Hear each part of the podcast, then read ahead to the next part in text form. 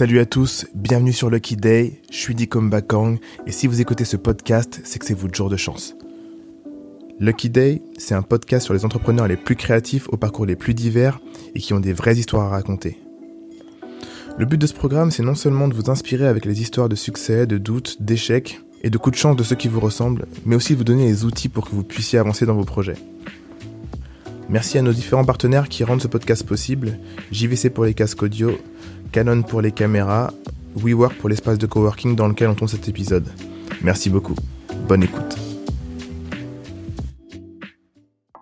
Dans cet épisode, on discute avec Hélène Adjani, at Ashleni sur Instagram. Elle a photographié les plus grands athlètes, de Kobe Bryant à Kylian Mbappé, en passant par LeBron James, Serena Williams, Jean Humbert, Booba. Elle a bossé avec Nike, avec Beats by Dre, dans cet épisode, elle nous expliquera comment elle a commencé la photo, ses inspirations, le syndrome de l'imposteur, l'opportunité qu'elle a su saisir avec Yard, l'importance d'avoir un mentor et surtout de l'importance de savoir sa valeur en tant que photographe.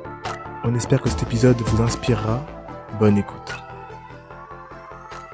Salut à tous, bienvenue sur Lucky Day. Aujourd'hui, je suis avec Sylvain et Bakang et Salut tout le monde. et on a une invitée euh, qu'on voulait faire venir depuis un moment et qu'on connaît depuis un moment aussi. C'est Hélène Adjiani. Hélène, elle est photographe. Elle est arrivée en 2008 à Paris et vous avez sûrement déjà vu son travail. Elle a bossé pour Nike beaucoup. Elle a fait des super photos avec Kobe Bryant, Kylian Mbappé et j'en passe. Euh, des super campagnes. Franchement, super intéressant. Bienvenue. Merci d'être avec nous. Merci beaucoup. La première question que j'ai envie de te poser, c'est, moi j'ai été photographe pendant, pendant cinq ans Ok. en même temps que mes études. Et quand je vois ton travail aujourd'hui, etc., je me dis, comme tous les jeunes photographes, comment t'as fait pour arriver à bosser avec Nike? Qu'est-ce qui a fait que c'est toi et pas les autres? Est-ce que tu peux nous raconter un petit peu ton parcours euh, Ouais. jusqu'à là où t'en es aujourd'hui? Comment je fais? Euh, alors déjà moi je viens de Tours à la base. Euh, j'étais, euh, j'ai évolué en fait euh, au conservatoire de, de musique. J'ai fait mes études. Je faisais mes études le matin et l'après-midi j'étais en horaire aménagé. J'avais des cours de musique. Ok, Et, donc, euh, donc une artiste dès le début. Ouais, j'aimais beaucoup, euh, j'aimais beaucoup la musique, j'aimais beaucoup la peinture. C'est vrai que j'ai beaucoup évolué dans, dans le monde de l'art assez vite. C'était quoi chant, euh, instrument? Euh, ouais, je Musique, faisais au conservatoire, je faisais euh, pardon, euh, chant, piano, violoncelle. Ah ouais. Ouais. Ah ouais. C'était cool. Je, je faisais même, je jouais dans, j'ai joué dans quelques quelques opéras Ah ouais. et, euh, et j'adorais ça, jouer la comédie, être maquillée. euh. Tu joues la comédie aussi?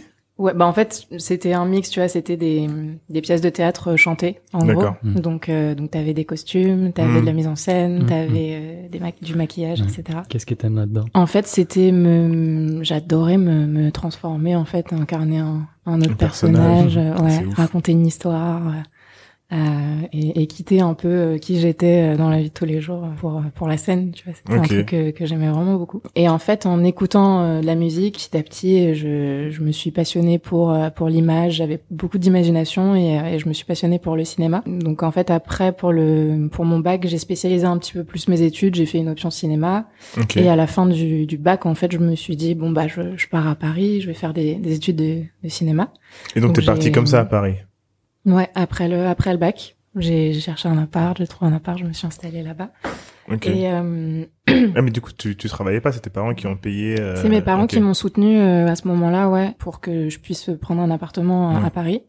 Euh, J'avais une petite aide euh, sociale euh, qui me servait à me payer euh, de quoi manger Ouais. euh, de temps en temps. C'est quoi le nom de ce truc déjà Euh, APL. Les APL, ouais, ouais. c'est ça. J'avais j'avais 200 euros d'APL par mois qui me servaient à me nourrir. Voilà, clairement c'était mon budget euh, pour le mois. Le début. Euh, et, euh, et cet été-là, juste avant d'arriver à Paris, j'ai travaillé aussi euh, deux mois pour pouvoir me payer un appareil photo. Euh, et donc quand je suis arrivée à Paris, j'ai commencé la fac. Et en parallèle, comme j'avais un peu de temps libre, bah, j'ai découvert Paris avec euh, mon appareil, je raidais un en peu la ville. Et je faisais des photos, ouais. Donc ça a commencé comme ça, je me suis euh, je me suis concentrée sur mes études, j'ai fait ma licence, après j'ai fait un master 1. En cinéma? Ouais. Ok. J'ai fait un master 1, j'ai commencé mon master 2 et arrivé en master 2, je me suis dit bon, euh, c'est c'est j'adore ces études mais c'est très très théorique. Et euh, C'était quoi l'école? C'était quoi la fac? C'était euh, juste à côté, c'était Université Paris d'Hydro. Ok. Ah, ok. ok. Ouais. Et j'ai fait, j'ai fait, il y avait quelques petits ateliers pratiques, c'était vraiment très cool. J'ai eu des, des cours passionnants euh, de, de, théorie avec des profs euh, géniaux, dont un notamment qui s'appelle Fabien Delmas. Salut Fabien Delmas. Salut Fabien Delmas. Mais malgré ça, j'avais quand même cette, cette, cette envie de, d'aller un peu plus loin dans la pratique. Et donc euh, j'ai j'ai continué de, de, de, faire un peu de pratique de mon côté. Mmh. Et en fait, euh, les week-ends, je traînais un peu ma meilleure amie dans les clubs aussi, parce que j'aimais toujours beaucoup la musique. En et boîte je, je, faisais attention un peu au line-up de temps en temps. Ok. Et un week-end, il y avait euh, Birdie Nam Nam en live. euh, Et j'ai dit à ma meilleure amie, je veux trop voir, euh, je veux trop les voir en live. Et, et donc je l'ai traîné là-bas et j'avais pris mon appareil. Et moi, naïvement, tu vois, j'arrive avec mon appareil, je commence à faire des photos des gens, Mhm. du, du bar, de l'ambiance, etc. Et donc, euh, bah, il y a le manager du club qui vient me voir et qui me dit, bah, tu fais quoi, tu vois, genre, c'est pas la fête. Ah ouais. Ah, genre, genre, on n'a pas le droit. Non, on n'a pas le Bah, droit. Non, non. non, non, à partir du moment où c'est pas un, c'est pas un petit appareil Ouais, ou, euh, ouais. ou Ah, ton c'était un gros téléphone, euh, c'était, non, c'était même pas un pro, tu vois, c'était un petit, un petit boîtier, mais Mm. ça fait quand même la différence. Ouais. Donc il m'a dit, tu, tu peux pas faire ça à moins de demander, tu vois. Donc je lui ai dit, Mm. est-ce que je peux Et il m'a dit, vas-y. Donc j'ai, ce jour-là, j'ai, j'ai fait un petit film en fait que que j'ai monté après, que je lui ai montré. Il a bien aimé. Et ensuite ils ont ils ont accepté de me prendre à l'essai en fait. Je leur ai proposé de, de travailler les week-ends pour eux Pour faire les visuels, pour faire les faire photos euh, et voilà tout. des photos euh, de, de leur soirée d'artistes que moi du coup j'aimais beaucoup euh, que je connaissais pas du tout donc moi faire des photos pour eux c'était un truc que j'adorais Donc toi, une personne timide comme ça, t'es allé demander, est-ce que, est-ce que ça te plaît, est-ce que je peux faire et tout? Bah j'ai demandé parce qu'il est venu me voir et que euh, Il y a que, déjà eu le truc il- qui a été il y a eu brisé, une petite amorce et je ouais. me suis dit bon bah du coup je vais je vais oser demander Hmm. Et euh, et donc il m'a dit oui. Après ils ont bien aimé les photos. Ils m'ont ils m'ont engagé euh, pour euh, pour un soir à l'essai en fait. Et C'était quoi en une, freelance? Euh, C'était un truc de freelance? Euh, ce que je faisais à ce moment-là, Ouais. bah je, moi, pff, alors là, pour le coup, à ce moment-là de ma vie, Mm. les questions de statut, tout ça, j'étais dans le noir complet. Euh, mais non, même pas. J'avais, euh, du coup, j'ai très vite, j'ai, j'ai monté, enfin, mon statut d'auto-entrepreneur en fait. Je Mm. me suis dit, euh, comme ça, si à un moment donné, je dois facturer, j'ai, T'as un truc. j'ai une petite base, euh, voilà. Et euh, donc, euh, donc ça s'est passé comme ça. Et, euh, et là, par contre, euh, assez rapidement, je me suis dit bon, mon, mon petit boîtier, il est, il est cool, mais Il ça devient, ça devient compliqué pour pour faire ce que je veux. Et donc, je louais un, un boîtier en fait euh, à un particulier. Mhm. Et donc, j'ai fait cette soirée d'essai qui était une soirée euh, hip-hop FALD euh, créée par euh, en partenariat avec Yard. Yard, Fold, là, ouais. Euh, Ah, c'est là que t'as as commencé à faire des photos? Ouais. C'est, c'est- Ah, c'était ok. cette soirée-là, en fait. Et le club, c'était au Social Club à l'époque. Ouais, ouais, je vois, parlait ouais, de je vois de très bien. couleurs, etc. Ouais. Et donc, c'est comme ça que je les ai rencontrés. J'ai fait euh, les photos de cette soirée-là. Et donc, Johan, euh, Johan Pratt de, Mm. de, de Yard euh, voit les photos. Il les aime bien. C'était un booking, là? C'était, en fait, j'étais en- engagée par le Social Club. Ok. Et c'était ma première soirée d'essai en tant que photographe pour eux. D'accord, ok. Donc, Donc c'était pour le euh, Social Club, ouais, et après il y a. Yann, euh, Johan, excuse-moi, qui Qui, du coup, a part, vu les qui a photos, et euh, qui a kiffé. Ok. Pour FLD en fait. Mm. Et euh, et du coup euh, ils ont ils ont bien aimé les photos, le social aussi. Donc le social m'a engagé. Je crois que c'était une fois par semaine, euh, vendredi ou samedi, je faisais des photos pour eux et euh, Toute la nuit. toute la nuit ouais, j'ai ouais, Ah ouais. j'ai commencé comme ça, c'était du 23h à 5h30. Donc euh, Ah À ce moment-là, tu peux un peu kiffer ou Est-ce pas est-ce qu'il y a un décalage entre les photos que tu prends à 23h et les photos que tu prends à 5h complètement complètement, j'ai des ouais, j'ai des, Des petites trois anecdotes comme ça, c'est marrant. Mais au, au début, en fait, ça me plaisait vraiment beaucoup parce que euh, moi, ce que je recherchais à travers la, la photo, c'était de réussir à aller capter en image fixe euh, du mouvement, de l'énergie, une atmosphère, etc. Et je Mhm. voulais commencer par ça avant de développer euh, ce que je voulais faire en vidéo ou en film. Donc, euh, me retrouver dans cet environnement-là, c'était hyper intéressant et riche pour moi, parce qu'en plus, j'adorais la musique. euh, donc, euh, donc, je m'y suis retrouvée pendant pendant un moment. J'ai vraiment aimé ça. Euh, Ça a duré combien de temps, ça? Je l'ai fait un. Alors le social, ça a duré, euh, ça a duré six, six mois. Ça a duré quelques mois, Ouais. maximum un an. Euh, après, je l'ai fait même dans dans dans d'autres clubs. Je l'ai fait au Palais de Tokyo, je l'ai fait à, au Showcase Ok. à l'époque. Euh, et en parallèle, du coup, j'ai rencontré euh, Johan Pratt qui aime bien les photos et eux, ils venaient de créer Yard et Mhm. le mois d'après, ils faisaient leur soirée d'inauguration au Palais de Tokyo. Ok. Mhm. Donc il m'a dit, est-ce que t'es d'accord pour venir faire les photos? J'ai dit, bah allez. Ouais. Et après ça, c'est allé très vite du coup parce que la semaine d'après, ils ont ils, ils commençaient à, à engranger des projets et dont un projet avec Nike et il m'appelle et il me dit est-ce que t'es est-ce que t'es op pour pour bosser Sur un projet, euh, sur pour un événement? Sur un projet euh, que Nike met en place il rassemblait des, un petit groupe de, de jeunes créateurs Mhm. euh, avec qui ils allaient leur faire faire des activités un peu sympas les emmener à Clairefontaine donc euh, moi j'ai pas du tout d'expérience dans le milieu ouais. dans cet environnement-là. Je me retrouve à Clairefontaine on a on a dormi là-bas même. Ok, euh, putain, lourd. Donc c'est des c'est des conditions super cool. Et, euh, et donc j'ai shooté pour eux. Et à la fin en fait de de cette ce petit périple là la semaine d'après ils faisaient un événement au carreau du temple avec euh, notamment en parallèle ils développaient une campagne pour la collection Nike Sportswear avec Ok. à l'époque Zlatan était encore au PSG Ok.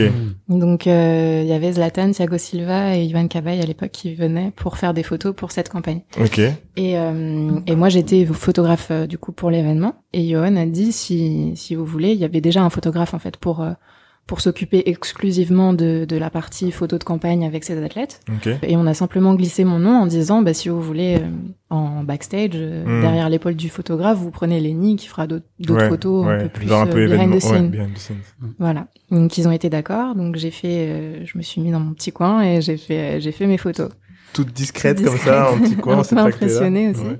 Et, euh, et du coup j'ai, commencé comme ça. Tu connaissais un petit peu le monde du foot ou euh... Non, vraiment, vraiment pas. Je connaissais pas Zlatan. euh, Je donc je sais pas si ça a été un défaut ou une force. Je pense que ça a été une force parce que euh, j'étais pas, euh, j'étais pas Impressionnée par les ouais. athlètes. J'étais plus impressionnée par tout ce que je découvrais Ouais. Et, le dispositif qui était mis en place. Mais en même temps, j'avais pas cette pression d'être aussi la photographe euh, qui devait faire des photos absolument pour la campagne. Mhm. Donc j'avais beaucoup de liberté et donc je me suis euh, je me suis mis dans mon petit coin, j'ai fait mes photos et au final ils ont beaucoup aimé les photos et, euh, et au final ils ont pris mes photos pour euh, pour la campagne. Ah, Wow. attends, ils ont pris tes photos pour la campagne? Ouais. Et le mec alors qui a fait les photos pour la campagne? Bah je sais. Attends, mais, mais c'était quoi les photos? Parce que, en fait, tu as fait des photos de behind the scenes qui étaient tellement bien qu'ils ont pris pour faire une campagne? Voilà. Ah ouais. Euh, Comment ça se comment ça se deal justement ça? Toi t'es là là-bas. Tu... Euh, Est-ce que t'as un deal différent du coup euh, Oui, à la, à la base en fait moi j'avais donc mon mon deal qui était celui de faire les photos de l'événement Mhm. et dans ces moments-là tu saisis ta chance et ensuite si jamais il euh, euh, y, y a quelque chose qui se débloque en plus euh, et qui veulent utiliser les photos, euh, du coup il il y, a un budget qui est débloqué pour euh, pour l'utilisation de tes photos en fait. Donc, est-ce que c'est sur euh, du long terme? Est-ce que tu touches de l'argent à chaque fois que les photos sont publiées ou est-ce que c'est un donne tous les droits. Comment ça se passe? Alors, jusqu'à maintenant, j'ai toujours fait des, ça s'appelle des sessions de droit d'un an. En Mhm. fait, tu, Mhm. tu cèdes tes droits pour un an et pour une utilisation en particulier. Ça peut être digital ou print ou les Mhm. deux. Et en fonction de ça, du coup, le, le forfait varie. D'accord. Mais il faut pas euh, céder ses droits à vie. C'est pas bien. Et normalement, il me semble que c'est, c'est pas légal. De céder les droits à vie? Ouais.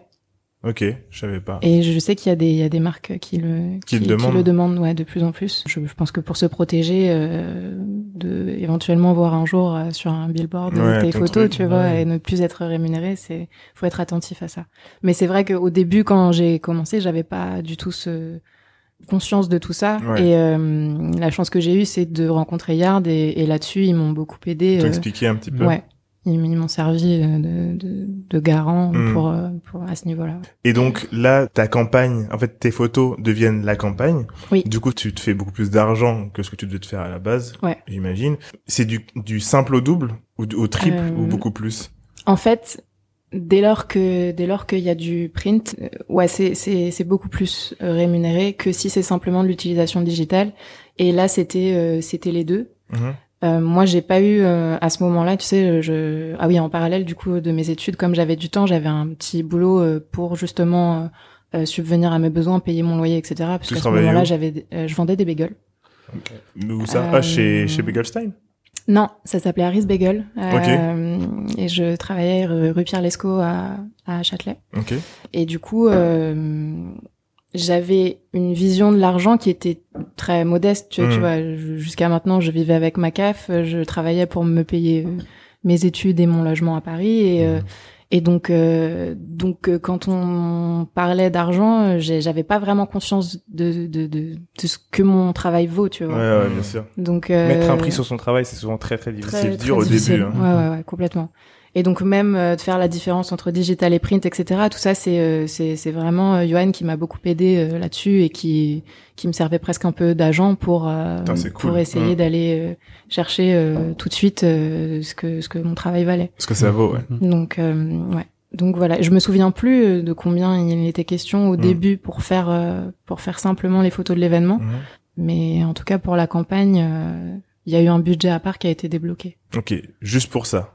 Ouais, je l'ai su le jour même quand ils ont vu les photos et qu'ils ont dit on, on va les on va les choisir pour la campagne. Mhm. Euh, ils m'ont proposé un budget. Euh, Toi, t'as dit, oh oui. Ah, j'ai j'ai dit euh, j'ai dit d'accord. J'ai regardé Johan, il m'a dit il m'a dit d'accord. et- Et Qu'est-ce que j'allais dire en termes de sans nous donner le finalement le montant Ouais. Euh, ça t'a permis de parce que tu parlais justement de payer ton loyer etc. Mm, Juste avec ce montant-là, t'aurais pu tenir combien de temps? Six mois.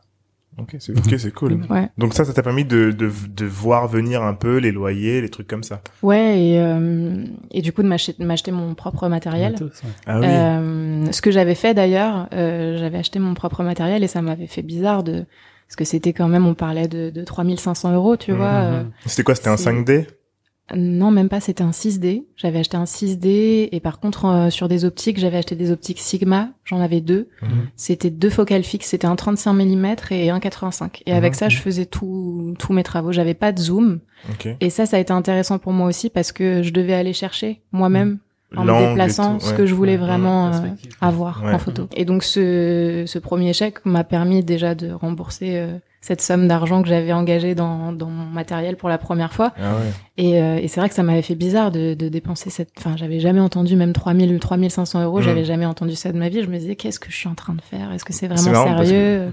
Dans ton premier investissement, t'as investi dans toi en fait. C'est Ouais. ça, dans toi. Et ça, ma mère euh, m'a m'a soutenu les, les yeux fermés. Mon père était un tout petit peu plus euh, euh, réticent. Il, m'a toujours encouragé, mais il était plus parti sur le principe pour me protéger moi, Ouais. de finir mon master, finir mon doctorat et, et après, tu Un vois, doctorat, être euh, maître de conf. Comme ça, Mhm. je fais 8 heures de cours par semaine Mhm. et ensuite j'ai du temps libre pour faire Ouais. ce que je veux, tu vois. Donc Sécurité, ça, c'est ouais. ce qu'ils voulaient que tu fasses. Ouais, ils auraient, ils auraient, enfin, mon père aurait bien aimé, mais, euh, mais bon, très vite, euh, du coup, je me suis un peu émancipée, Mhm. j'ai expliqué ce que je voulais faire, et, et du coup, avec cette première expérience, ils se sont dit, bon, ça a l'air de, d'être, euh, Ouais. tu vas mon de- chèque, mais papa. Qu'est-ce que t'en penses? Ok, c'est donc, euh, cool. donc voilà, ça, ça a commencé comme ça, en fait. Donc Nike, c'est arrivé très vite. Pour J'ai eu beaucoup de chance. Et, euh, C'était un vrai coup de chance hein, pour le coup. Hein. Ouais. Succession de, de coups de chance. et c'est, euh, c'est, c'est des rencontres. Euh, vraiment, là, pour le coup, ça a été vraiment des rencontres. Euh, à un moment donné, on te donne ta chance, et à ce moment-là, tu décides de la saisir de ou toutes pas. tes forces. Ouais. Et voilà. Ah, lourd. Et du coup, là, t'as ton premier deal avec euh, Nike, du coup, Mhm. euh, via Yard, ce qui est très cool. Ouais. Qu'est-ce qui se passe après? Euh, Il le print. Toi, euh, est-ce que tu commences à te faire un petit peu connaître? Ou, ou pas du tout T'as juste fait ton shooting. euh, Euh, moi, à ce moment-là, je, je crée ma page Instagram. Ok. J'avais pas de page Instagram encore. Je crée ma page Instagram. Je, je, je décide de, de présenter mon travail, tu vois, à, à, à ce Au monde. Au monde. je vais au Nike Champs-Élysées et je, je descends sur le, le corner foot, tu vois, et je vois mes photos. Je me dis, c'est Ah quand ouais. même fou. ouais. Ah, c'est ouf, c'est vrai. C'est, c'est fou de voir ça. Donc évidemment, je prends une photo, j'envoie ça à ma mère. Elle être trop contente. Elle était, elle était contente. Et mon père, euh, mon père était d'autant plus content qu'il aime, il aime le, foot, donc c'est chouette. Et ensuite, petit à petit, ben du coup, on accroche vraiment avec Yard et, euh, et sur leur projet, ils me proposent de de continuer de travailler avec eux. Donc, euh, je les aide à développer leur identité visuelle. Et puis moi, de mon côté, euh, Ça je, fait du matos je aussi pour découvre, toi. euh, bah ouais, bien sûr. Tout un monde. Je euh, découvre tout ce monde-là que je connaissais pas du tout et je me, j'apprends à devenir photographe pour de vrai, pour le coup. Mhm. Comment tu euh, cool. crées ta patte Du coup, ce que je me rappelle, par exemple, quand Dicom était photographe, euh, il- je voulais observer, il y avait différentes étapes, et il y a Mm. une étape où tu as un déclic et tu comprends que ok, ça c'est mon identité. Comment Ouais. est-ce que quelqu'un arrive à, à se dire ok, c'est sa photo? Euh, on me le dit beaucoup, mais mais moi je crois que je m'en rends pas vraiment compte. En tout cas, j'ai mis du temps à m'en rendre compte. C'était euh, mon comportement en tant que photographe est toujours très intuitif. Ok. Je vais aller chercher l'émotion, je vais aller chercher le mouvement, l'action. Euh, Des fois, c'est presque quelque chose un moment, tu vois, comme ça que je vais alors, je vais trouver beau et je vais me dire euh, si j'arrive pas à le photographier, il va il va nous échapper et c'est dommage. Ok. Je, je pense Tu un peu l'instant. voilà, je pense un peu comme ça. Et, euh, et après, c'est vrai que mon identité en tant que photographe, euh, elle s'est faite un peu comme ça au fur et à mesure, mais mais moi, euh, je l'ai pas, je l'ai pas vraiment calculé. Ok, donc c'était un peu organique, quoi. Au fur et à mesure, tu, Exactement, tu, ouais. tu changeais, tu tu t'améliorais, etc.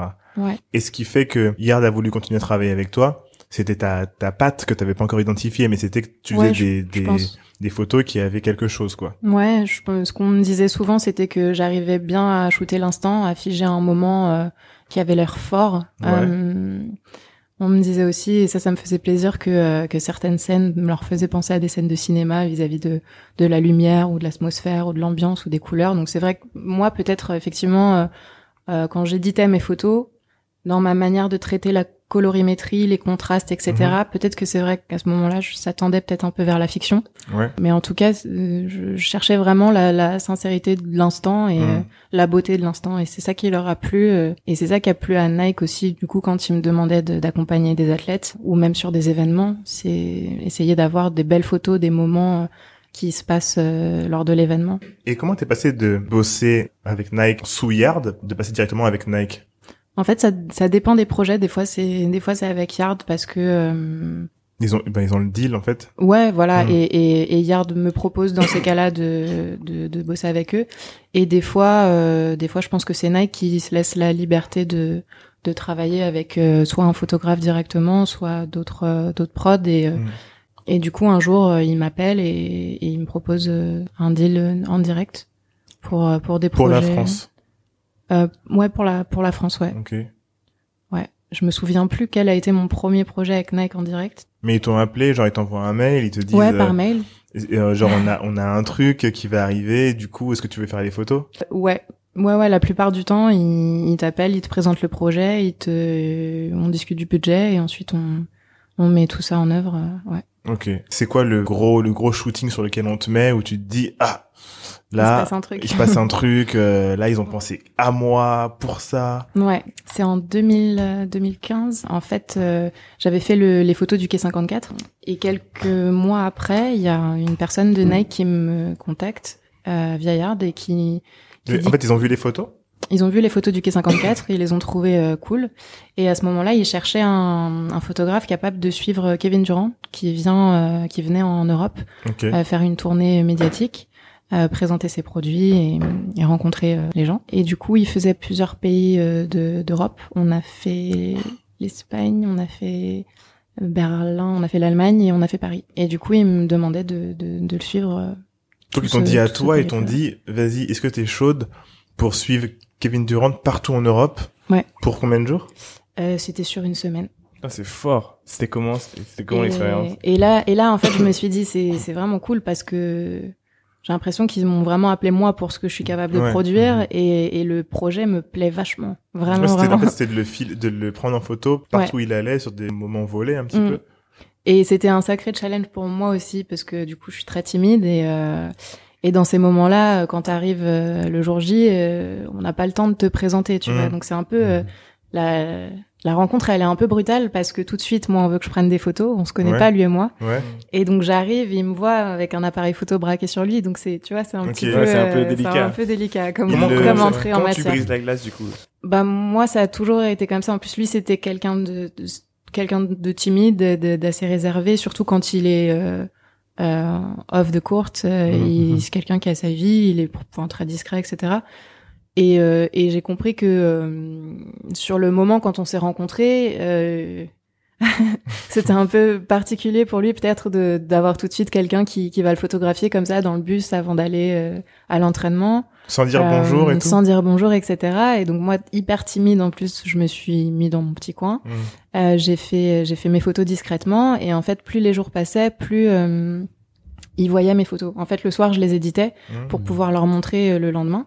Et donc, il avait un retour sur euh, sur ce que je faisais. Et je Mhm. pense que comme ça, petit à petit, il s'est mis à me faire confiance parce qu'il avait compris que j'étais discrète, que je Mhm. voulais pas euh, euh, dépasser des limites, Ouais, que j'étais ouais. pas dans le voyeurisme ou quoi que ce soit. Et du coup, je pense qu'il m'a fait confiance comme ça. On s'est fait confiance comme ça mutuellement. Tout ça sans parler du coup. Sans parler, vous n'avez pas discuté Sans parler, il y a le, le deuxième ou troisième jour, euh, on était on était en Espagne et euh, on avait on avait fait une ride en, en vélo. Et à un moment donné, on avait fait une pause et il m'avait demandé de lui montrer euh, les photos. On avait discuté un petit peu. Il me disait qu'il aimait beaucoup la photo. Euh, donc je lui avais donné deux trois conseils et, et à ce moment-là, voilà, on avait on avait discuté euh, rapidement. Mais euh, J'ai cru que t'allais me dire, euh, non, on n'a pas trop discuté. Juste un jour, on s'est arrêté. Il m'a demandé si je voulais un verre d'eau. Non non, on a quand même on a quand même un petit peu cool, discuté. cool. Vous avez parlé Ouais. Et euh, Mais je pense que c'est ta discrétion qui, euh, Ouais, qui fait les choses. qui fait que ouais. tu arrives à trouver des moments euh, ouais. qui sont très Et en, fait, dans ces moments-là, c'est surtout ce que je veux, c'est surtout ce que je veux faire, c'est Mhm. mon objectif en fait. Mm. Et, euh, et mon objectif, c'est vraiment d'aller chercher des moments. Et même, même pour eux, tu vois, je me dis peut-être qu'ils ont rarement euh, la chance d'avoir euh, un photographe avec eux euh, à cette époque-là, en tout cas. C'était en quelle année ça? 2015. 2015, ok. C'est Il y a cinq ans. Ouais. Euh, et euh, T'es dans le game depuis un moment. Hein Et du coup, je me suis dit, euh, même, même ses entraînements, etc., j'aimerais bien faire des belles photos de, de ses entraînements pour Mhm. lui, tu vois, qu'il soit content de voir même lui ce qu'il ce qu'il est en train de produire. Enfin, on est, quand on est euh, entrepreneur ou qu'on essaie même un grand, enfin, quand on est un athlète de haut niveau, etc., je pense que ça doit être gratifiant de voir à quel point, euh, des fois, on est concentré dans son travail, dans son entraînement. Et... Avec des belles photos, etc. Ouais. Et, et ces photos-là, les, les photos, elles ont été utilisées? Les photos... euh, Ouais. Elles ont été utilisées, donc euh, c'était pour du digital, c'était pour euh, accompagner euh, des articles sur les réseaux Nike, mhm. essentiellement, ouais. Ça me fait penser à un truc, c'est c'est euh, ton processus d'apprentissage, il est comment? Tu as dit tout à l'heure que tu étais autodidacte. Mhm. Comment est-ce que tu es passé d'un niveau à un autre et quand est-ce que tu l'as senti? Quand est-ce que tu sens que tu passes une étape? Ouais, j'étais, j'ai, j'ai commencé complètement en autodidacte. Alors au début, c'était, euh, j'avais demandé conseil à un ami sur les réglages de base euh, pour pouvoir euh, gérer euh, pour la soirée, par exemple la yard party qu'on avait faite. je voulais juste ne pas avoir de problèmes techniques basiques pour pouvoir laisser place à mon mon imagination et ma création. Et en fait, pendant un moment, ça a été beaucoup ça. C'était, c'était euh, quand je déclenchais, mon, ma priorité, c'était de réussir à à aller saisir les bons moments. Ensuite, ça a été de d'arriver à gérer l'editing aussi parce que c'est c'est assez important, ça fait partie de, du processus de création d'un photographe. La photo, elle est vraiment euh, la tienne quand t'as à la fois t'as shooté, mais t'as aussi édité ta photo telle que tu veux qu'elle soit vue. C'est ton Mhm. interprétation jusqu'au bout en fait. Et comment j'ai senti que je progressais? Bah techniquement, il y a des petites erreurs que que je pouvais faire avant que que que je fais plus aujourd'hui. Euh, Genre quoi? je suis quelqu'un qui aime bien euh, prévoir tous les petits incidents pour essayer de les les éviter au maximum, surtout si je me retrouve à un moment donné dans une situation, ce qui arrive beaucoup avec Nike par exemple, où euh, en une seconde trente, il va y avoir un rush incroyable et il va falloir, euh, si t'as une panne de batterie, une carte pleine ou ce genre de choses, Ah, c'est foutu, tu vois. Ah ouais. Tu dois Euh, être prête, ouais. Ou si à un moment donné, t'es en manque de lumière et t'as pas mis ton flash, ben Tu rates le moment, en c'est fait. compliqué, tu rates le moment, c'est- c'est extrêmement frustrant. D'ailleurs, les, les photos dont je me souviens le plus, c'est toutes celles que j'ai ratées. Ah ah, tu devais Euh, être dégoûté. Ouais, c'est c'est des moments qui sont très très frustrants euh, en tant que photographe, mais ça sert de leçon aussi. Je pense que Mm. c'est ça. Et au moment où t'as raté la photo que tu voulais faire, où tu te dis, putain, là, j'aurais bien voulu la faire, je suis dégoûté. Bah les deux les deux les deux fois que j'ai en tête, c'est des moments où j'étais en vacances et du coup j'avais pas mon appareil Ok. et je me suis dit mais pourquoi je l'ai pas? Parce que euh, c'était à Chypre, j'étais allée dans dans une église orthodoxe euh, visiter Mhm. et euh, et il y a deux enfants qui sont passés avec une icône qui tenaient chacun dans leurs mains. Et il y, y avait un faisceau de lumière, et à un moment donné, ils sont passés dans le faisceau de lumière tous les deux, mais le, le moment était vraiment magnifique. Et, et je me suis dit, ça, c'est un moment que j'aurais aimé figer. Mhm. Euh, et c'est dommage que je l'ai raté, mais mais du coup ça m'a ça m'a marqué. Et le deuxième c'était pareil euh, à Chypre, euh, j'allais à la plage et en fait euh, on était arrêté en voiture et il y avait un passage clouté, il y avait deux personnes qui étaient euh, à un feu rouge. T'avais un un pop donc euh, vêtu de de noir de la tête aux pieds avec sa barbe etc. Il faisait 40 degrés. Et à côté, t'avais un monsieur euh, bodybuildé en slip de bain super serré Ouais. avec avec une bouée.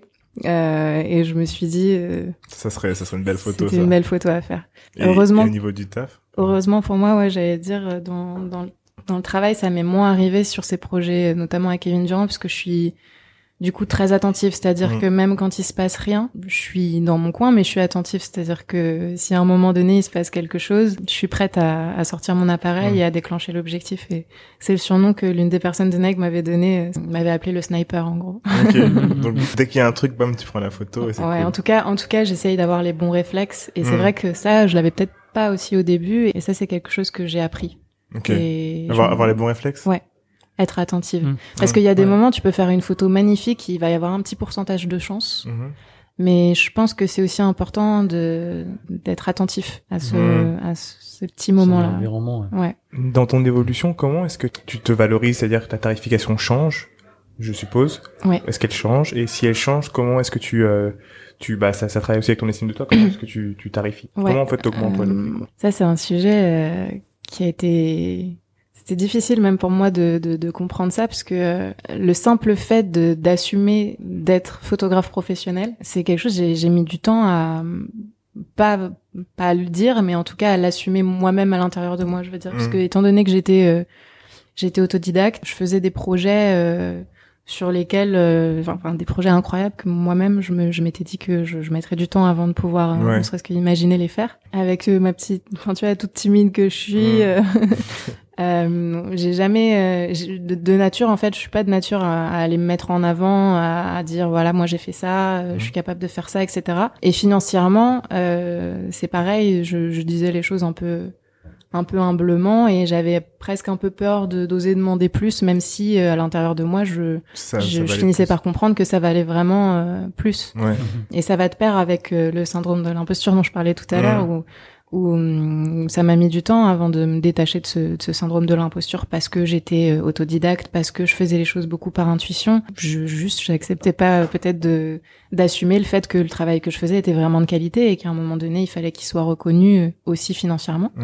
Et pourquoi tu l'avais ce syndrome? Parce que tu, tu shootes pour Nike, tu shootes pour des grosses marques qui te payent, Mhm. et t'avais encore cette, cette sensation de pas être à ta place, c'est ça? Ouais, je je pense que j'avais tendance à me dire si euh, je mets trop ça en avant, euh, ça va ça va enfin, j'avais en fait je pense que j'avais des objectifs à atteindre Mhm. et que tant que je les, atteignais pas pour plusieurs fois de suite, Mhm. euh, C'était pas valide. C'était peut-être pas valide ou en tout cas je voulais pas euh, trop parler. Ok. Euh, je voulais pas. c'est pour moi c'était peut-être plus. Je sais pas. C'était. Je suis pas du côté du paraître et je me disais peut-être que si j'en parle trop, c'est c'est Ça me portait l'œil. ça va me porter l'œil. Mhm, Ouais. mhm. C'est vrai que j'ai tendance à pas trop pas trop parler de, de mes projets. Et du coup, comment t'as passé cette barrière-là, du coup, pour Financièrement? Financièrement et même euh, en termes d'estime de toi, pour te dire, Ouais. ok, euh, Alors financièrement, en fait, euh, des fois, c'est les marques qui m'ont proposé euh, des projets avec plus de budget que ce que j'avais déjà vécu jusqu'à Ok. alors. Et euh, du coup, je suis partie du principe que à partir du moment où un client me proposerait un budget euh, plus élevé que ce que j'avais vécu jusqu'à maintenant, Mhm. ça deviendrait ma base quand un autre client me, me Ah, c'est propose. bien, ça, c'est une bonne façon de voir les me choses. propose. C'est un euh, peu un escalier. Voilà. Ok. Je me suis dit comme ça, euh, j'ai l'impression de faire les choses de manière juste, puisque Mm. étant donné, enfin, puisqu'un client me l'a proposé, c'est que ça doit être euh, légitime Ouais. de, de le redemander. Et donc à partir de là, euh, c'est euh, bah, c'est des discussions avec les clients. Certains ont un peu moins de budget, euh, et parfois ça colle. Et, euh, et, et après, euh, tu commences à prendre confiance en toi, et des fois même tu relèves un peu toi-même les budgets parce que tu considères qu'il y a plus de travail, il y a plus de, Mm. de, de droits. Tu rencontres aussi des gens qui sont à même de te conseiller, et, euh, et voilà. Du Ok. coup, ça, ça s'est fait comme ça. C'est très intéressant. Et, et du coup, au niveau de tes tarifs, comme tu disais, tu euh, as des tarifs pour les grosses boîtes qui te contactent. Mhm. Mais du coup, est-ce qu'il y a même des plus petites marques que Nike ou Jordan qui veulent bosser avec toi et du coup, ton tarif s'adapte aussi? Ouais, en fait, euh, alors c'est délicat. J'essaie de, au maximum, de garder une ligne euh, directrice pour euh, res- rester cohérente avec mes tarifs. Mais c'est vrai que ça va, ça me dérangera pas d'être un peu moins payé si le projet me plaît sincèrement. Mhm. Il y a le contact humain qui joue aussi beaucoup. euh, ça, ça me, ça me tient vraiment sincèrement à cœur. Avoir des bonnes relations avec les gens, c'est bien aussi. Comme ça, ils te Ouais, rappellent ouais, sur ouais. des prochains projets. Et, et pour le coup, je suis pas, je veux, je veux vraiment pas tomber dans, dans, tu vois, je, je suis pas photographe pour euh, pour gagner ma vie. Je suis photographe parce que j'aime vraiment ce métier et que j'ai envie de kiffer tous les projets que je fais. Donc, euh, Justement, j'allais te demander, alors, quels sont euh, les thèmes qui t'intéressent vraiment, c'est-à-dire euh, dans tu peux te, te donner euh, alors quand j'ai commencé, ce qui, ce qui m'a vraiment plu, c'était ce, et ce qui me plaît toujours, c'est ce rapport des fois avec certains athlètes que tu peux développer de, de confiance justement quand tu les suis. Mhm. pour euh, pour les aider à, enfin pour les accompagner dans leurs entraînements et c'était une leçon aussi pour moi de de, de les voir s'imposer une certaine rigueur euh, dans le travail c'est ça qui m'a plu c'était pas de de de, de suivre des célébrités c'était vraiment de suivre des gens qui sont performants en fait et inspirants dans leur domaine Mhm. euh, dans le basket dans le foot etc et à chaque fois ce qui me ce qui me plaît ça va être euh, la rencontre humaine finalement Ok. T'as- Et, et en dehors du sport, est-ce qu'il y a d'autres euh, Même en dehors du sport, tu vois, par exemple, j'ai travaillé avec euh, avec euh, une organisation à but non lucratif qui s'appelle Speak Up Africa, qui soutient euh, le, les pays en voie de développement en Afrique. Et on était parti euh, en Tanzanie et au Togo pour que euh, les acteurs du terrain puissent rencontrer euh, les, les décideurs. Euh, et essayer d'aider euh, les, les, les gens sur place à euh, endiguer et, et peut-être même essayer de, de supprimer certaines maladies, notamment les maladies tropicales négligées qui sont encore beaucoup présentes dans certaines régions d'Afrique. Mhm. Et ça, bah, financièrement, c'était pas les, la- le même budget, mais pourtant le, le projet me, me plaisait Plaisait énormément et, Ouais. et humainement, c'est euh, c'était, euh, enfin, je crois que c'est un de mes meilleurs souvenirs vraiment. Ouais. Sur euh, sur Instagram, t'as fait un post euh, sur Kobe Bryant Ouais. qui est mort et c'est des photos que t'avais déjà publiées avant ou que tu les avais jamais sorties? Euh, alors, je crois que j'en avais publié une ou deux. J'en avais mis beaucoup sur mon site internet que Mm. là, du coup, j'ai retiré. Pourquoi? Euh, parce que On peut te les voler pour les mettre sur Insta? peut-être, mais surtout, je me suis dit, euh, est-ce que, est-ce que moi, je voulais me laisser la réflexion, savoir est-ce que moi, je j'aurais pas envie d'en faire quelque chose ou de Mm. les partager d'une certaine manière. Mhm. Donc du coup, je j'ai décidé de les, de les retirer de mon site internet. J'en ai posté quelques-unes du coup euh, avec euh, sur ce poste-là, Mhm. et j'en avais posté quelques-unes quand je l'avais suivi en 2016, ouais. Tu peux nous raconter un peu euh, comment ça a été le, le shooting avec lui quand tu l'as suivi? Alors c'était un peu le même principe que Kevin Durant. En fait, il était en il était en tournée en Europe. Mhm. Il venait de mettre un terme euh, à sa carrière. Il venait de prendre sa retraite et on, a, on est allé en Italie, on est allé euh, en Hollande et on est passé par Paris. Et, euh, et du coup, euh, c'est marrant parce que il était, tu, tu sentais que il était hyper euh, hyper à l'aise euh, justement avec avec les médias, avec euh, avec la caméra. Il était très très professionnel, très habitué à tout ça, euh, Mhm. hyper efficace dans sa manière de de communiquer, euh, très gentil avec tout le monde et même très gentil avec moi. Et, et lui, pour le coup, il est assez rapidement ve- venu vers moi. Il m'a, comme je racontais dans l'anecdote, tu vois, il m'a, il m'a conseillé tout de suite euh, de une certaine paire de chaussures parce qu'il avait remarqué que du coup mes chevilles euh, étaient pas soutenues correctement Ok. et que ça pouvait aussi euh, me poser problème plus tard au niveau de mes genoux, euh, qu'il fallait que je fasse attention à ça, etc. Donc il avait toujours un œil bienveillant sur les gens. Mhm. Et du coup, même si je l'ai pas du tout vu s'entraîner, euh, etc., tu, tu sentais que c'était quelqu'un qui était extrêmement rigoureux à tous les niveaux, en fait. Mhm. Euh, donc c'était extrêmement inspirant d'être à son contact. Et quand tu l'as pris en photo, c'était pourquoi du coup? C'était c'était pendant euh, des, des interviews? Ouais, c'était ça. Il faisait une tournée en fait européenne de, de euh, et Nike voulait euh, voulait le suivre. Euh, On est retourné dans son petit village, il me semble, qui s'appelle Reggio Emilia. Là où il a grandi. Ouais, là où Mm. il a grandi. Il a répondu à des médias italiens. Euh, J'ai vu une vidéo où il parlait couramment. ouais. Ouais, Il parle couramment italien, Ouais, il ouais, il parle couramment années. italien. Donc il a rencontré la population là-bas. J'ai j'ai une, une belle photo de lui, et une petite grand-mère qui l'a reconnu euh, euh, là-bas, avec qui ils ont eu un, un moment de complicité super touchant. Donc voilà, il a rencontré, il a rencontré les gens sur place. Il a, il a rencontré des jeunes, euh, des jeunes basketteurs aussi à qui il allait donner des, des conseils et des et des cours Mhm. euh, sur la Mamba Mentality. Et voilà. Du coup, est-ce que euh, tu penses que tu as des photos comme ça un peu exclusives et tout Est-ce que tu Mhm. comptes faire une expo euh, Est-ce que tu comptes en faire sur plusieurs thèmes? Ça serait bien ça, une expo. Est-ce Ouais, que tu as déjà fait j'y réfléchissais, j'en ai jamais fait jusqu'à maintenant. Il y a des petits dossiers comme ça que je, pour l'instant, que je garde un peu cachés justement pour me laisser le temps de la réflexion. Il y a, il y a Kobe, il y a, j'avais suivi Booba, Booba aussi à Dakar Mhm. quand il avait euh, réalisé son clip DKR. Donc il y a plein de photos que pour l'instant j'ai pas, j'ai pas, j'ai pas publié. C'était à travers Yard ça? Euh, non, ça c'est moi qui euh, j'avais j'avais rencontré euh, Booba et Chris Macari. euh, je l'ai, j'avais fait un concert de Booba, c'était à Rouen. Mhm. J'avais j'avais demandé si je pouvais faire des photos. Il, il avait été hyper Gratuit gentil. du coup? Euh, ouais, non, j'avais pas été Mm. rémunérée. Ouais. Euh, et, euh, et il avait été ok et euh, il avait bien aimé les photos, donc c'était un premier contact comme ça. On s'était revus via Yard. Euh, il avait été interviewé et on avait fait euh, une photo pour la cover du Yard Magazine. Mhm. Et donc on s'était croisés deux trois fois et dans ces moments-là, je vais je vais peut-être oser un peu plus Parler. proposer un projet ou proposer une idée parce que je vais me sentir légitime. Toujours Mhm. ce, cette, cette idée de légitimité. Euh, et, euh, et donc je leur ai dit, euh, j'ai, j'ai- je sais que vous vous allez tourner ce clip à Dakar. Est-ce que je peux vous suivre? Et un peu sur le même principe que Kobe et je- j'avais envie de suivre euh, le processus de création, la réalisation du clip et en même temps aussi Booba euh, en voyage à Dakar. Ouais. Quand t'as demandé ça, t'as demandé une rémunération pour aller? Non, en fait, j'ai pas j'ai pas été exigeante à ce moment-là sur euh, sur euh, l'aspect financier parce que ce qui me tenait le plus à cœur à ce moment-là, surtout, c'était de réaliser euh, ce Les projet. images Ouais. Donc il y a toujours des moments où euh, Projet coup de cœur, je les appelle. Mmh, Ouais, pour voilà, c'est ça. cœur, ouais, grave. où euh, où ça me dérange pas de de, de mettre de l'investissement sur ce projet parce que euh, parce que il faut qu'il arrive et que et que ça me ça me passionne plus que tout le reste Mm. en fait et euh, et puis à ce moment-là, j'avais pas euh, non plus euh, encore euh, vraiment pris conscience qu'à un moment donné, euh, on parle aussi d'argent et que c'est normal que, Mm. que tout travail doit être euh, rémunéré. J'ai pas, j'avais pas euh, encore cette vraiment cette mentalité-là. Ça me posait pas de problème de, de travailler gratuitement. Mmh. Pour moi, c'était une chance de, déjà simplement de pouvoir aller suivre Booba à Dakar en backstage comme ça. Euh, quels sont les, euh, les photographes que, qui t'inspirent, s'il y en a? Euh, c'est c'est marrant parce que c'est toujours une, une question quand on te la pose, tu sais pas quoi répondre, et puis quand t'es au quotidien dans ta Tu vie, dis, tu ah dis ouais. ah, lui, c'est sûr qu'il m'inspire tellement. Mhm. Euh, Tu fais Euh, penser à Benjamin Magnan. peu. Benjamin Magnan, ouais.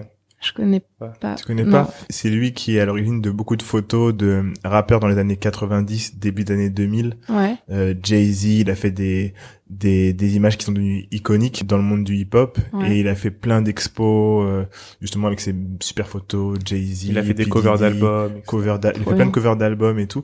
D'ailleurs, ça, ça pourrait être un de tes trucs aussi. Continue expo, ouais. là-dedans, expo, etc. Tu peux faire encore plein de trucs. Ouais, ouais, c'est Il y a vrai. des grosses expos en fait à Miami pendant Art Basel, il en fait des Mm. grosses aussi à LA.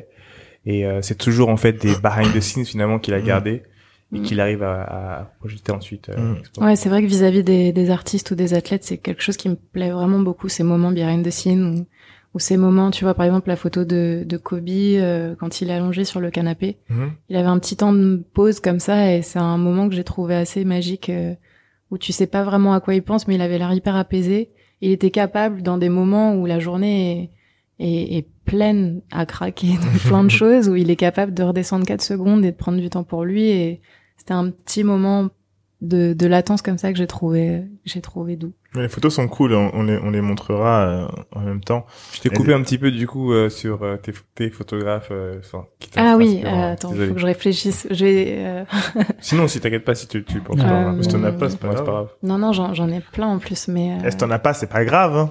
Il y, en a- il y en a beaucoup et je passe mon temps euh, des fois sur les réseaux même à tu sais à, à enregistrer des, des photos, me faire des moodboards etc parce que je me dis ça j'adore parce qu'il y a, y a telle émotion qui qui, qui s'exprime ou cette lumière là elle est magnifique euh, la manière dont ouais.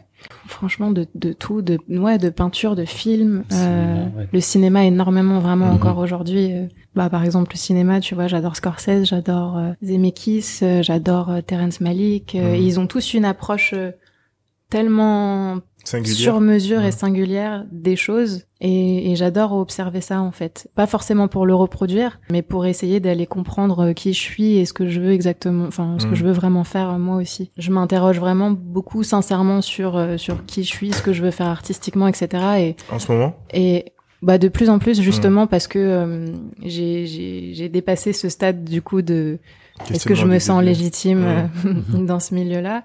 Et du coup, euh, effectivement, le photoreportage, ça me plaît énormément, mais ce qui me plaît aussi aujourd'hui beaucoup plus, enfin énormément, et, et- et qui devient même euh, ma priorité au même niveau que le photoreportage, c'est euh, diriger moi-même artistiquement mes projets, euh, essayer de développer des choses, euh, des même des shoots en studio, tu vois, où on va travailler la lumière un peu différemment Ouais. euh, où il va y avoir un peu plus de mise en scène, où il va y avoir euh, un peu plus de, de, de maquillage, de stylisme, de Comment ça se décor. passe du coup à ce niveau-là? Est-ce que tu dois, euh, du coup, t'es chef de projet? Mm. Est-ce que tu dois embaucher des gens? Comment, comment, quand un client te Tu as vient déjà te fait voir? Euh, alors c'est ça, ça, ça commence. Ça a commencé du coup en 2019. Ce qui est, ce qui est marrant, c'est que euh, du coup la réalisation, elle est revenue à moi sans que sans que ce soit moi qui l'impose. Mhm. C'est du coup c'est Nike qui m'a qui m'a proposé en 2019 de réaliser un, une vidéo sur des jeunes femmes qui venaient courir le marathon et ils voulaient euh, donc réaliser un, une vidéo sur la rencontre de ces femmes-là et leur euh, la réalisation du, du marathon et la manière dont elles l'appréhendent, comment elles le vivent euh, avant, pendant, après. Et ils avaient envie que ce soit une jeune femme qui le, qui le réalise pour avoir ce regard euh, féminin sur, sur elle. Mhm. Et quand ils me l'ont proposé, euh, je me suis dit, waouh, genre c'est, c'est un c'est un, énorme challenge. Ouais. Euh, encore une fois, tu vois, tout de suite ce syndrome de est-ce que je suis légitime? Parce que j'avais toujours tendance à me dire euh, si j'ai pas prouvé que je peux le faire, euh, Ouais. peut-être que euh, ça veut dire que tu vois, je suis pas capable de le faire et et donc là voilà, je me suis dit t'as deux solutions, soit tu soit tu restes paralysé par ta peur, soit tu tu prends les choses en main et tu le fais. Et donc euh, dans ces moments-là, euh, c'était quand même un projet d'envergure où euh, j'allais avoir besoin d'aide. Hmm. Dans, dans ces moments-là, en fait, je pense qu'il faut vraiment pas avoir peur de se dire euh, tu peux pas tout faire tout seul Ouais. et que si tu fais tout tout seul, tu risques de, de malheureusement d'avoir des, des, des problèmes dans le processus de création. Donc euh, donc j'ai engagé des personnes en qui j'avais euh, sincèrement confiance, qui étaient extrêmement talentueuses, dont euh, le photographe Kevin Couillot d'ailleurs, qui est un photographe spécialisé dans le basket, mais qui fait aussi beaucoup de, de lui-même, euh, qui, a, qui a accepté de, de m'aider à, à filmer, à cadrer. J'ai j'ai booké plein de choses, j'ai réalisé des, enfin j'ai fait des autorisations euh, Mm. pour euh, pour investir certains lieux. Ah ouais. J'ai booké des des motos pour pouvoir suivre les filles quand elles courent. T'as vraiment été en mode grosse prod, quoi. Une Ouais. vraie prod. Ouais. Un autre Et, niveau. Et quand t'es Ouais, comme ça, un autre tu, niveau, exactement. à ce moment-là, t'es encore auto-entrepreneur ou t'as créé une petite SASU pour Euh, pouvoir payer les gens? Ouais, non, en fait, assez vite, j'étais plus auto-entrepreneur, j'étais euh, auteur AGSA. C'est quoi ça? Euh, C'est le statut d'auteur, en fait, euh, qui te permet de facturer de la même manière. Et, euh, et en fait, tu, tu payes des cotisations euh, euh, trimestriellement. Ok. Euh, et euh, et, et j'avais pris ce statut-là parce que sur les conseils d'amis, en fait. Mhm. Et euh, voilà. Ok. Donc à ce moment-là, t'es plus en cours. Ah oui, non, non, non. Euh, oui, alors du coup, out Du coup, en chemin, en, en 2000, euh, en chemin en 2014, j'ai laissé le master de côté et assez rapidement aussi, j'ai rendu un peu folle, un peu fou mon mon patron euh, Ouais. non, de, qui vendait des bagels avec moi parce que parce que des fois, il fallait que je m'éclipse pour aller photographier des des, des rappeurs ou, Mm. Ou des gens et euh, et du coup, je lui disais s'il te plaît, est-ce que tu peux me laisser partir plus tôt? Et je lui disais je, je reviens dans une heure et puis finalement, puisqu'ils étaient hyper en retard, bah je revenais pas. Ah et- ouais, ouais. Ah ouais. et du coup, il était pas très très content. Et, euh, et paradoxalement, c'est une des personnes euh, à Paris qui me soutient le plus et qui est hyper content de voir euh, comment j'évolue aujourd'hui. Mm. Mais euh, mais du coup, euh, en 2014, assez rapidement, euh, le le projet de M2 et de et de Bagel est, est vite parti. Mm. Donc euh, donc mon père s'est fait une raison. Du coup, je lui ai dit Ouais. bon, le doctorat euh, peut-être pas.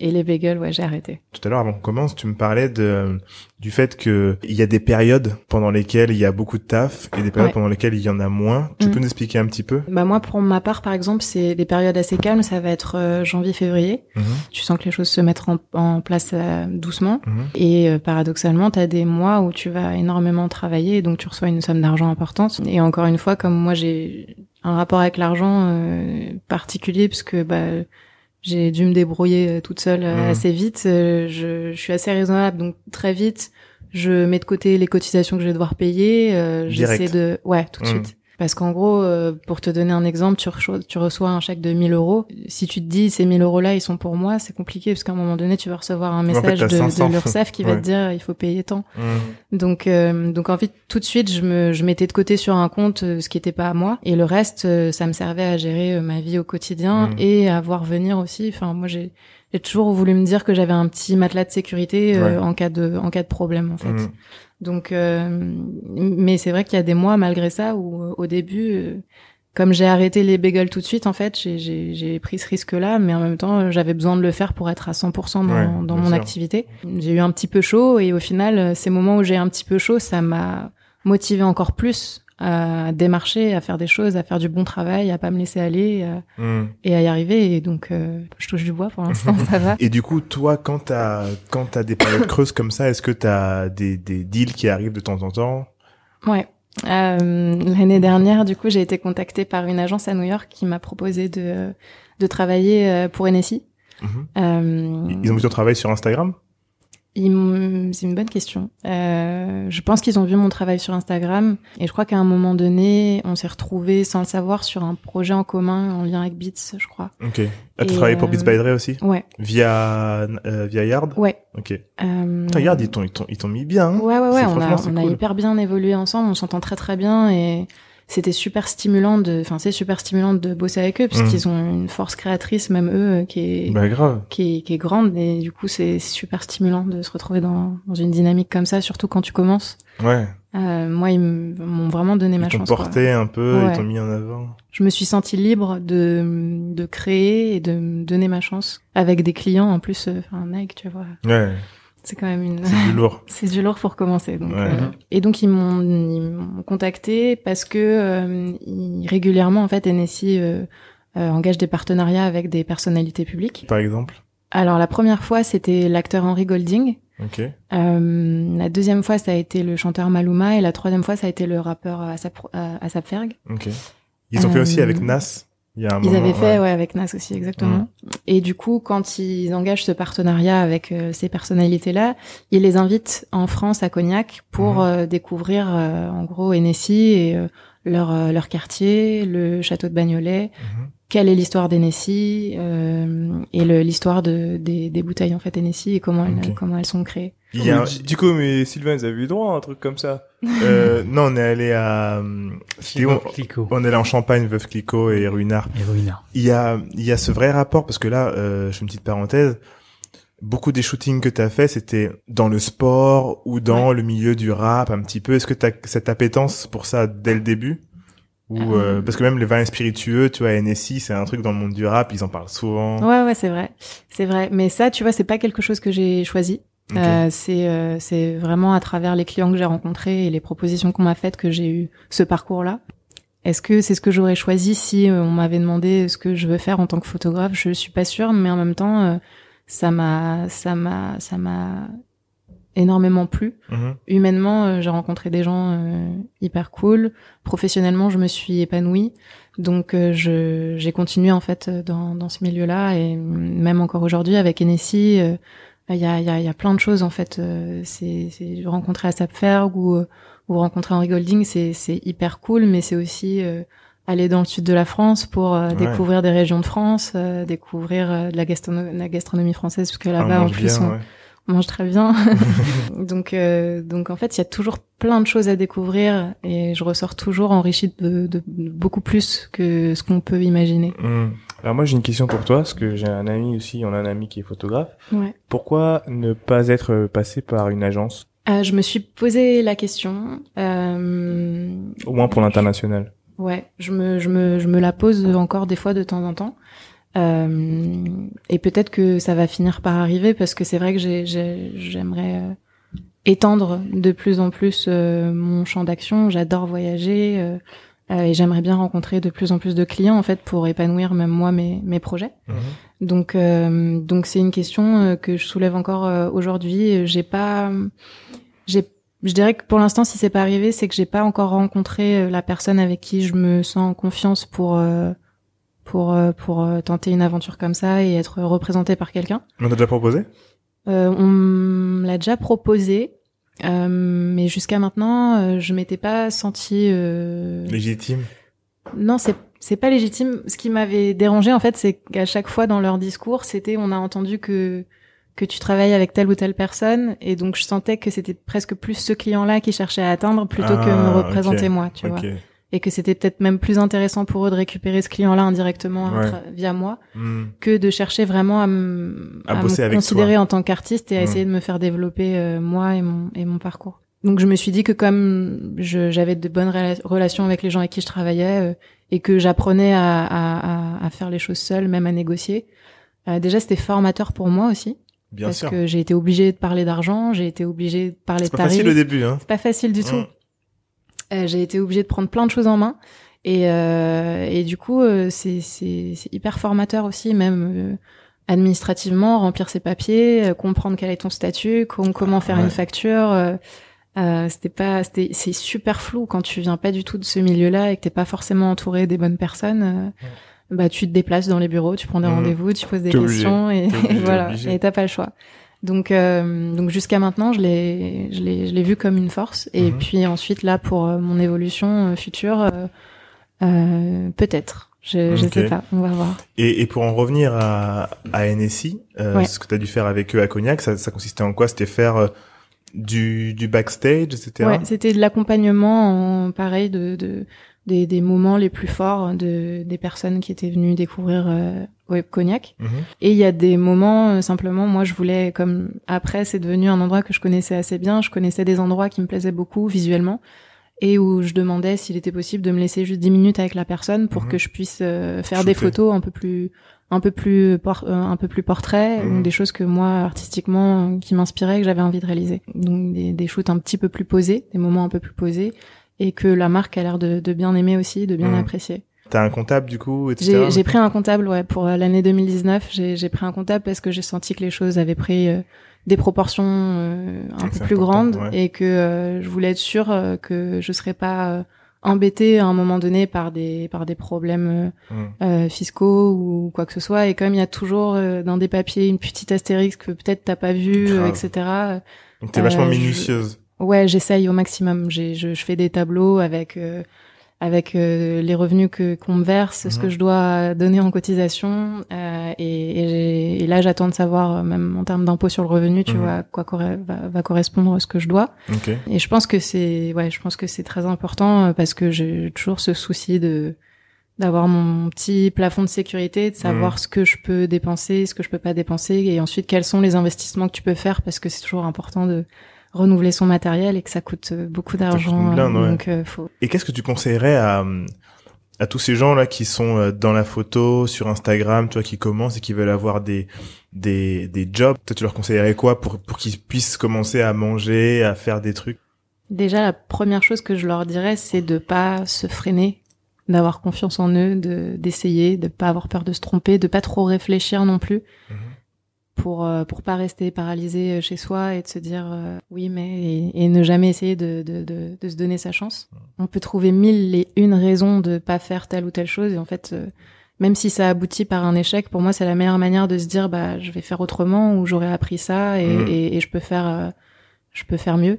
Des, des, des projets gratuits, j'en ai fait beaucoup aussi hein, quand même. Ouais, ouais. Mais c'est Au c'est- début c'est surtout. permis d'avoir ton portfolio aussi Ouais. à montrer. c'est c'est c'est vraiment enfin moi j'ai pris ça comme une richesse parce que du coup je découvrais plein de choses l'environnement dans lequel tu évolues les gens que tu rencontres le, le contact euh, euh, humain professionnel parler d'argent comment Mhm. combien euh, Tu fais, tes, pre- tu fais tes premières armes. ouais exactement Ouais, ouais, et du coup tu peux te laisser la liberté de te tromper aussi T'as plus de pression quand t'es sur des gros projets, donc euh, en tout cas t'es- t'as plus d'engagement. Donc euh, donc je leur conseillerais de de- d'en faire au maximum, euh, de se concentrer aussi sur ce qu'ils aiment sincèrement et pas ce qu'ils veulent montrer parce que sur les réseaux ça a l'air cool.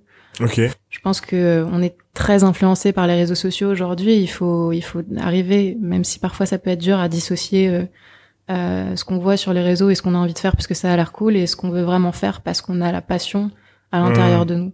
Et je pense que c'est comme ça aussi que tu réussis. C'est parce que t'es- il y a quelque chose à l'intérieur de toi qui te donne l'énergie de faire, de travailler, de produire, d'essayer, de te tromper, de recommencer Mhm. et de pas compter tes heures parce que euh, tu t'en fiches en fait, parce que tu es en train de développer ce qui te, ce qui te plaît sincèrement. Ouais. Et à un moment donné, très vite, plus vite que moi, essayer de se sentir légitime dans ce qu'on fait. Ouais. Ne pas hésiter à dire euh, sincèrement, voilà ce que ça vaut. Est-ce qu'on y va Est-ce qu'on a un deal ou pas? Ouais. Pour terminer, quel est le livre qui t'a le plus inspiré et que tu recommanderais aux gens? Alors du coup, comme je vous l'ai dit quand j'étais euh, donc j'étais au collège, au conservatoire, et je Ouais. m'étais euh, passionnée pour euh, le cinéma, Mhm. et donc je m'étais acheté un livre qui parlait du, du cinéma, qui décrivait un peu tous les tous les métiers et, euh, et la manière d'y arriver. Et en Mhm. préface euh, de ce livre, il y avait euh, un petit texte qui disait quelque chose comme si vous avez peur de l'échec, si vous avez peur des obstacles, si vous avez peur de faire des efforts, euh, refermer ce livre. Et ensuite, il y avait écrit trop souvent euh, les gens euh, finissent par dire qu'ils n'ont pas réussi à atteindre leurs rêves ou leurs objectifs parce qu'ils se sont pas avoués à eux-mêmes au final euh, qu'ils n'avaient pas fait suffisamment d'efforts ou ils s'étaient pas donné suffisamment les moyens de franchir les obstacles pour y arriver. Donc j'ai lu ça, j'ai refermé le livre. C'était à quel âge ça? Euh, J'étais au collège, donc ça devait être, ça devait être en cinquième, quatrième Ok. un truc comme ça. Je suis partie à l'école, je suis rentrée le soir, j'ai fait mes devoirs, je suis, j'ai, j'ai, j'ai écouté un peu de la musique, j'ai réfléchi. Et c'est marrant en fait parce qu'en lisant ça, j'avais toute la passion que j'avais pour le cinéma, je l'avais pas du tout associée à la notion de contrainte. Et, euh, et du coup, je pense qu'il y a deux manières de, de, il y a deux lectures en fait. C'est la première, c'est passionné comme j'étais par le cinéma. euh, Euh, je j'associais pas du tout ma passion ouais, à, la, à la notion de contrainte et j'avais pas compris encore que euh, naturellement j'allais intégrer tout ce que ça engage de, de contraintes, de d'obstacles à franchir, de détermination. Euh, mais aussi, il fallait admettre et il allait falloir que j'admette euh, qui que ça, ça impliquait aussi de, de, de rester concentré, de, de continuer d'avoir, euh, de faire preuve de rigueur, Mhm. euh, de déterminer, beaucoup. ouais, travailler de plus en plus, ne pas se décourager et, euh, et garder cette rigueur finalement dans laquelle j'étais et dans laquelle on est tous quand on est à l'école, au collège, on est vachement confronté à ça, la Mhm. notion de de réussite ou d'échec, la notion de, de, de contrainte, de devoir, de et euh, donc c'est quelque chose qui m'a marqué et qui s'est vérifié en fait euh, tout au long de mon parcours. Je me suis jamais euh, découragée face aux obstacles, euh, face à la difficulté, face à des gens qui auraient pu me laisser penser que euh, j'avais pas ma place ou que c'était trop difficile ou que Ouais. euh, donc euh, je pense que c'est très important de garder ça à l'esprit pour atteindre euh, ses objectifs ou réaliser ses rêves. Et pour la petite histoire, du coup, euh, c'est marrant parce que là, je suis en train de terminer un livre que vous connaissez peut-être qui s'appelle euh, L'alchimiste de Paolo Coelho. Non. Et, euh, L'alchimiste? Ça ouais. dit quelque chose, ça. C'est un livre que beaucoup de gens connaissent, qui a, qui a très très bien marché et qu'on m'a conseillé et que je suis en train de terminer. Et, euh, et sans spoiler, en fait, ce qui est marrant, c'est que euh, dans ce livre-là, justement, il est question de réaliser ce qu'il appelle dans le livre sa légende personnelle. Ok. Et, euh, et sa légende personnelle, c'est quoi? C'est euh, c'est garder en soi euh, suffisamment de, de foi pour s'interroger sur soi-même, euh, sur euh, qu'est-ce que je veux faire sincèrement dans ma vie, quels sont mes rêves et comment je peux faire pour les réaliser. Hmm. Et, euh, et c'est super intéressant. Et sans, sans spoiler, à un moment donné, il y a un, un des personnages qui se retrouve dans une situation où justement euh, il sort de sa zone de confort pour aller euh, atteindre ses rêves et il se retrouve dans une situation à mi-chemin où il se sent pas bien du tout parce qu'il Ouais. a perdu tous les repères Tous et tout- repères. tout- tous les trucs un peu confortables dans toute cette situation un peu confortable dans laquelle il était jusqu'à maintenant où il Mhm. prenait pas vraiment de risques mais euh, mais il s'y sentait bien et il se retrouve dans ce, cette, ce, ce laps de temps où il est pas très en phase avec ce qu'il vit, où il est, ce qu'il ressent. Mhm. Il est un peu perdu, euh, il a pas de repères, etc. Et c'est un c'est un état d'esprit que euh, je pense tout le monde a déjà ressenti quand il prend des risques, Ouais. euh, où tu te sens perdu, tu te dis mais en fait ce que j'avais avant c'était peut-être moins fou, mais c'était confortable. C'était stable. C'était stable, Ouais. c'était confortable. Donc est-ce que c'est pas euh, finalement ce que je voulais? Et, euh, et euh, est-ce que je me contenterais pas que de ça? Et puis après, euh, je pense que dans la vie, quand on se donne les moyens de dépasser ça, c'est encore plus kiffant. Hmm. Donc euh, Complètement d'accord avec ça. donc c'est un livre intéressant. Et L'alchimiste. L'alchimiste de Paulo Coelho, ouais. Et et donc donc voilà. Et pour rebondir sur sur euh, mon cher professeur dont je vous avais parlé au tout début de, de l'interview qui s'appelait Fabien Delmas avec qui j'avais fait un, Ouais. un big up. Euh, il parlait euh, quand on était euh, en amphi euh, pendant nos cours, il parlait de, de totem, de film totem. Et un film totem, c'est quoi? Il nous expliquait que c'était euh, un un film dont on aurait plus ou moins honte de parler, euh, mais qui correspondrait à euh, un film qui nous a profondément touchés. Ok. Euh, donc en gros qu'on aurait, enfin ce serait peut-être un même parfois un aveu de tu vas Ouais, devoir le plaisir dire euh, coupable un peu. voilà pourquoi il t'a touché profondément etc. Et euh, et je pense qu'on a, tu vois, ça c'est un, un truc que j'ai gardé en, en tête aussi, euh, s'agissant d'un livre, s'agissant d'un film, s'agissant d'une Mm. personne, s'agissant d'un morceau de musique, tu vois. Et, euh, et je trouve ça intéressant. Et du coup, pour le coup, ce, ce livre euh, en question dont je, vais, je vous ai parlé euh, au début de, de ta question, je pense que ce serait mon, livre mon livre un totem peu totem, ouais, parce Ok. que il a, il a servi de charnière pour admettre plein de choses et pour me lancer dans la voie de la créa. Ok. T'as une musique totem aussi? T'as euh, tous les autres totems? Tous les autres totems. Ouais. Ouais, euh, en musique, euh, en musique, je dirais euh, que c'est euh, un morceau de Maurice Ravel que jouait mon frère au piano quand j'étais petite, qui s'appelle Jeu d'eau. Ok. Euh, que donc mon frère jouait euh, quand j'étais petite, parce qu'il était au conservatoire aussi, et euh, qui me rappelle toute une période de ma vie, à peu près à la même période où je me suis passionnée pour le cinéma. euh, et, euh, et donc c'est un c'est un morceau qui, qui est cher à mon cœur. Et une personne totem d'ailleurs, je pense que ce serait mon frère. Ok. ok. Trop cool.